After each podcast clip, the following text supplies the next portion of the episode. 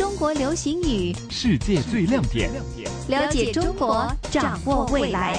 国情解读，解读，主持李古城、陈坚。今天陈坚继续请到的是时事评论员李古城博士，再次欢迎您，李博士。你好，大家好。今天我们讲的这个词语呢是海归，广东话是海归。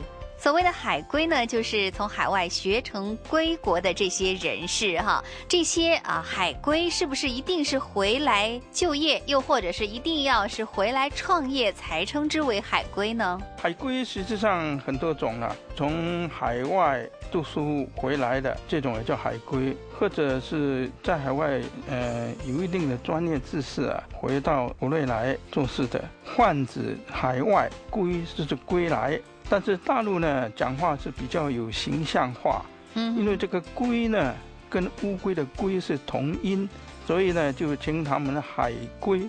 那么形成一个潮流啊，就是改革开放呢，到外面留学的几十万人呢，呃，回来也不少了，那很多人就形成一个派，所以叫海归派。是，那么说到这个海归派呢，我们都知道是海外学成而归的这一派人哈。那么本来呢，就是一开始的时候，海归派是非常吃香的，因为他们从中国出去，而且呢又学了西方的一些先进的科学知识哈，或者是一些管理的这个水平也都比较高一些。回来以后呢，都派得到用场。不过呢，现在又发现说啊，很多海归未必是像大家想象当中的那么出色，有些海归呢就变成海带，也就是说待在家里而没有出路哈。那么其实海龟有不同的种类的是吗？是的，海带带就是等待啊。嗯，从海外学成归来的，哎，以前很吃香，但是现在国内的水准也不低。如果海外归来的找不到工作，他们在待业，也叫海带。那么说到海归派呢，我们知道有一些呢，真的是在一些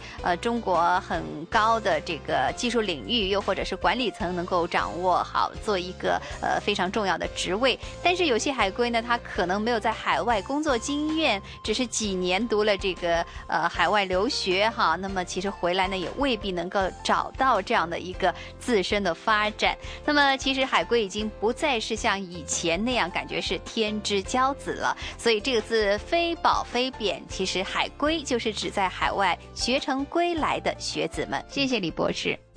国情解读，解读，逢星期一至五，晨曦的香港，环球华语在线节目中播出。